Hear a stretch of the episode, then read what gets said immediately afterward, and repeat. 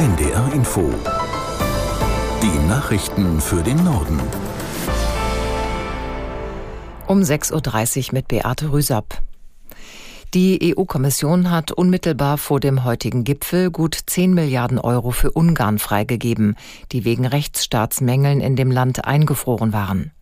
Die ungarische Regierung habe die verlangten Maßnahmen für die Unabhängigkeit der Justiz umgesetzt, hieß es zur Begründung. Aus Brüssel Matthias Reiche. Allerdings sieht es sehr danach aus, dass diese Entscheidung unmittelbar vor dem EU-Gipfel den Blockadedrohungen des ungarischen Ministerpräsidenten geschuldet ist. Viktor Orban weist allerdings strikt von sich, dass er sich seine politischen Positionen abkaufen lasse. EU-Beitrittsverhandlungen für die Ukraine blieben für ihn ausgeschlossen. EU-Abgeordnete sprechen trotzdem davon, dass sich Kommissionspräsidentin Ursula von der Leyen erpressen ließ und die Demokratie in Ungarn opferte, um die Demokratie in der Ukraine zu retten. Die Vorsitzenden der großen Fraktionen lehnen den Deal der EU mit Orban auch einstimmig ab und warnen vor dessen engen Verbindungen zum russischen Präsidenten Wladimir Putin. Der Bundestag befasst sich heute mit einem weiteren Schritt hin zur Digitalisierung im Gesundheitswesen. Anfang 2025 sollen beispielsweise alle gesetzlich Versicherten eine elektronische Patientenakte bekommen, außer sie lehnen das ab. Aus der NDR Nachrichtenredaktion Mareike Markosch. Beim sogenannten Opt-out-Prinzip bekommt jeder erstmal grundsätzlich eine solche elektronische Patientenakte. Wer das nicht möchte, muss sich aktiv dagegen entscheiden. In der Akte sollen zum Beispiel Medikamente, Laborbefunde und Untersuchungsergebnisse gespeichert werden. Das soll unter anderem vermeiden, dass Ärzte mehrfach untersuchen oder Medikamente verschreiben, die sich nicht vertragen. Aufrufen kann man diesen medizinischen Datenspeicher dann über Apps der Krankenkassen und man kann auch selbst noch Daten einspeisen, beispielsweise aus Fitness-Trackern. Außerdem will der Bundestag mit einem neuen Gesetz die Forschung vorantreiben. Dazu sollen Gesundheitsdaten, zum Beispiel aus Krebsregistern und eben auch aus der neuen elektronischen Patientenakte, anonymisiert und verknüpft werden, damit die Forschung sie besser nutzen kann. Gesundheitsminister Lauterbach will die telefonische Krankschreibung auch für Eltern möglich machen, deren Kinder krank zu Hause bleiben müssen. Nach Informationen der Rheinischen Post hat er Kassenärzte und Krankenversicherungen per Brief aufgefordert, dafür die nötigen Voraussetzungen zu schaffen. Mit diesem Schritt will Lauterbach demnach die Arztpraxen entlasten und die Ansteckungsgefahr verringern. Die telefonische Krankschreibung bei leichteren Erkrankungen ist für Arbeitnehmer erst vor kurzem wieder eingeführt worden. Ob und wann sie auch für Eltern beim Kinderkrankengeld möglich sein wird, ist offen.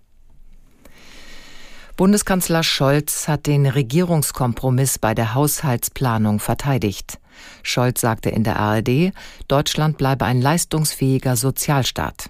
Es gebe weder Kürzungen noch höhere Einkommenssteuern. Die zusätzlichen Belastungen nannte Scholz vertretbar. Ähnlich äußerten sich Vizekanzler Habeck und Finanzminister Lindner. Um das 17 Milliarden Loch im Haushalt zu schließen, hatten SPD, Grüne und FDP unter anderem einen höheren CO2-Preis beschlossen. Dadurch werden Benzin und Heizen teurer.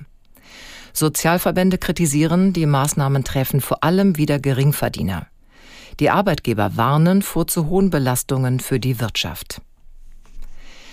Im Gazastreifen verschärfen starker Regen und sinkende Temperaturen die Not der Zivilbevölkerung.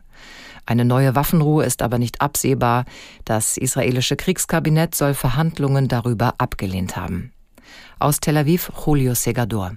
Israelische Medien melden übereinstimmend, dass der Chef des israelischen Auslandsgeheimdienstes Mossad, Barnea, mit seinem Vorschlag gescheitert ist, in Katar eine neue Feuerpause zu verhandeln. Angehörige der verschleppten Geiseln zeigten sich bestürzt über diese Entscheidung. Sie forderten von der Regierung die Verhandlungen über eine Feuerpause und eine Freilassung der im Gazastreifen verbliebenen Geiseln wieder aufzunehmen. Sie seien am Ende, hieß es von den Opferverbänden, angesichts der Gleichgültigkeit und der bestehenden Stagnation. Unterdessen bekräftigte Israels Premier Netanyahu sein Kriegsziel, die Terrororganisation Hamas zu zerschlagen. Der Krieg werde fortgesetzt bis zum Ende, bis zum Sieg, bis zur Zerstörung der Hamas auch angesichts internationalen Drucks, erklärte er vor Soldaten bei einem Truppenbesuch im Süden Israels. In den USA kann jetzt auch formell gegen Präsident Biden ermittelt werden. Das haben die Republikaner im Repräsentantenhaus durchgesetzt. Sie fordern ein Amtsenthebungsverfahren wegen Korruption. Aus Washington Julia Kastein. Ihr Vorwurf, Biden soll seinem Sohn Hunter zu lukrativen Posten und Geschäften in China und der Ukraine verholfen und davon auch selbst finanziell profitiert haben. Die Demokraten lehnen das Verfahren als rein politisch motiviert ab und stimmten geschlossen dagegen. Von der nun offiziellen Untersuchung versprechen sich die Republikaner unter anderem, Zeugen gerichtlich zur Aussage zwingen zu können. Dass die Untersuchung tatsächlich je zur Amtsenthebung von Biden führen wird, ist so gut wie ausgeschlossen. Dafür fehlt fehlt den Republikanern die nötige Zweidrittelmehrheit im Senat. Die Chat-GPT-Firma OpenAI arbeitet mit dem Axel Springer Verlag zusammen. Laut Springer-Chef Döpfner ist das die erste Kooperation dieser Art. Für Verlage könnte das ein Vorbild sein, im KI-Bereich Geld zu verdienen. Aus San Francisco Nils Dams. Wer sich mit ChatGPT über aktuelle Themen informieren möchte, hat ein Problem. Antworten gibt es bisher nur mit Informationen bis maximal April 2023. Das soll sich jetzt ändern. Nutzern des Bots werden künftig weltweit Zusammenfassungen von aktuellen Ereignissen angezeigt.